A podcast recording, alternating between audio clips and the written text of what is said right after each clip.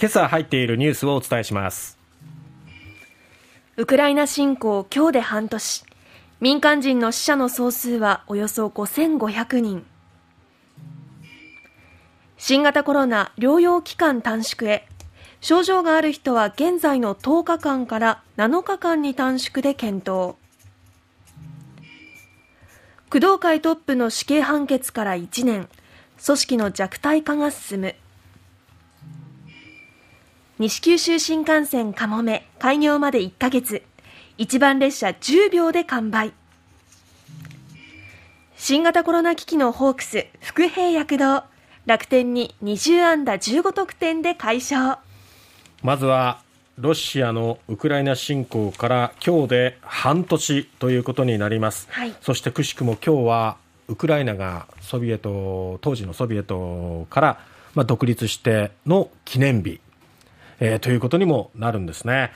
えー、ウクライナがソ連から独立した記念日でもあるということでこうロシアによるさらなる攻撃に警戒も高まっているんですが、えー、この半年の間ですけれども、まあ、ロシアが最初に侵攻してきてから、えー首都キーウなどを狙いましたけれども、そこはウクライナの徹底抗戦にあって思うように、えー、進まず、はい、今、まあ、東部の制圧、狙ってるわけですけども、こちらもまあ足踏み状態、はい、そしてウクライナ軍は最初の頃にまあ占領されました南部での反撃を強めていて、双方の消耗戦が続いているという状態ですよね。うん、戦闘の長期化、これはまだまだ避けられない情勢ということになります。えウクライナ軍は22日に兵士の死者数が9000人近くに上ると明かしています。そして民間人の死者は国連の集計で5500人余りと。実数はもっともっと、まあ、はるかに多いだろうとい。うことですね、はい、そしてロシア軍は3月25日に戦死者の数を1351人と発表して以来更新していないんですけどもウクライナはそのロシア軍の死者は4万5千人ぐらいいるんじゃないか、それを超えてるんじゃないかというふうに見ているということですね。半年間で多くの命が奪われていますね。何より民間人の命がまあ、国連の集計だけでも5500人奪われている、実際はもっともっと、まあ、万を超えているんじゃないかということですけれども、その戦争によって民間人が巻き込まれたっていうものじゃなくって、もう民間人を狙っている、そこも辞さないっていう、ロシアのこう非常な攻撃っていうところが、やっぱりもう国際法に照らし合わせても明らかな違反行為ですから、やっぱりここは国際連携しながら、やっぱりこのロシアへの制裁っていうのをもっと強めていって、そして、もうずっと対話ができてないんで、はい、何としてもやっぱりこの平和的に対話で交渉していくっていうね、まずここに持っていくように道筋を作っていきたいところですけれどもね。はい。そして日本としてはやっぱりウクライナからのこう避難された方々を受け入れを進めていますが、まあ、そういったことをしっかり支援して受け入れるだけじゃなくて受け入れた後のこともいろいろ支援していくようにということ、うん、そして一刻も早く平和が早く訪れるようにということですよね。新型コロナ療養期間短縮へということなんですが、はい、政府は新型コロナウイルスの感染者の療養期間を短縮する検討に入りました。現在症状がある人は原則10日間。はい、無症状者は7日間としていますけどももうこの第7波感染拡大がなかなかねいつピークアウトなんだっていうのがわからない状況ですけども。人手不足が深刻ですよね。いやもう本当社会インフラ成り立たせるのも必死って感じですよね、えー、皆さんね。そこで、えー、症状がある人は7日間に症状のない人は5日間にという案が今出ているということですね、はい。えー、そして現在の感染者の療養解除基準っていうのが症状がある人は発症してから10日間が経過して、なおかつ、解熱剤を使わなくても熱が下がっていて症状が軽くなってから72時間つまり丸3日経っていることが条件になっているんですけども、えー、ここを、まあ、無症状者は7日間の療養、えー、7日間の療養の上8日目から通常の生活に戻ることができるとい。うことですけども、はい、まあ、このあたりもですね社会復帰早くできるようにということでえー、検討が進められていくのではないかということですね。もう社会が成り立たないと、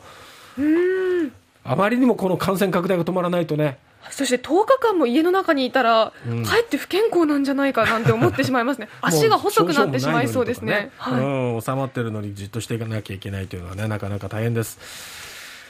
えー、工藤会のトップの死刑判決から1年ということになります、特定危険指定暴力団工藤会のトップ総裁の野村悟被告に対して福岡地裁が死刑判決を言い渡して24日今日で1年。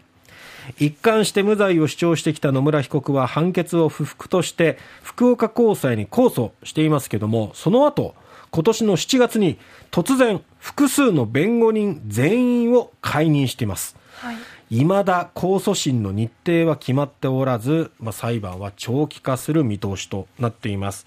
えー、関係者によりますと野村被告は一審判決後多くの重大事件に関わってきた東京の弁護士と複数回にわたって面会しているということで新たな弁護団を選任して控訴審で改めて無罪を主張するとみられています。まあ弁護団によって無罪を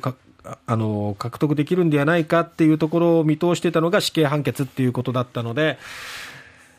一新して控訴に臨むっていう姿勢なんでしょう、きっとね。はい、まあ、その間、この1年の間にもですね、工藤官工藤会の構成員と準構成員は頂上作戦前の2008年末には1210人を数えていましたが昨年末時点では370人まで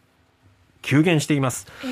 そしてあと、あの組関係者の立ち入りを禁止する表彰を掲示する店の数が復活しつつあるということですね。え2014年には最低の53.7%だったのが2022年5月末時点の掲示率は71.3%ということでこのあたりも、まあ、市民のこう安全に対するこうね、はい、意識が少しずつこう取り戻せつつあるのかなと思います。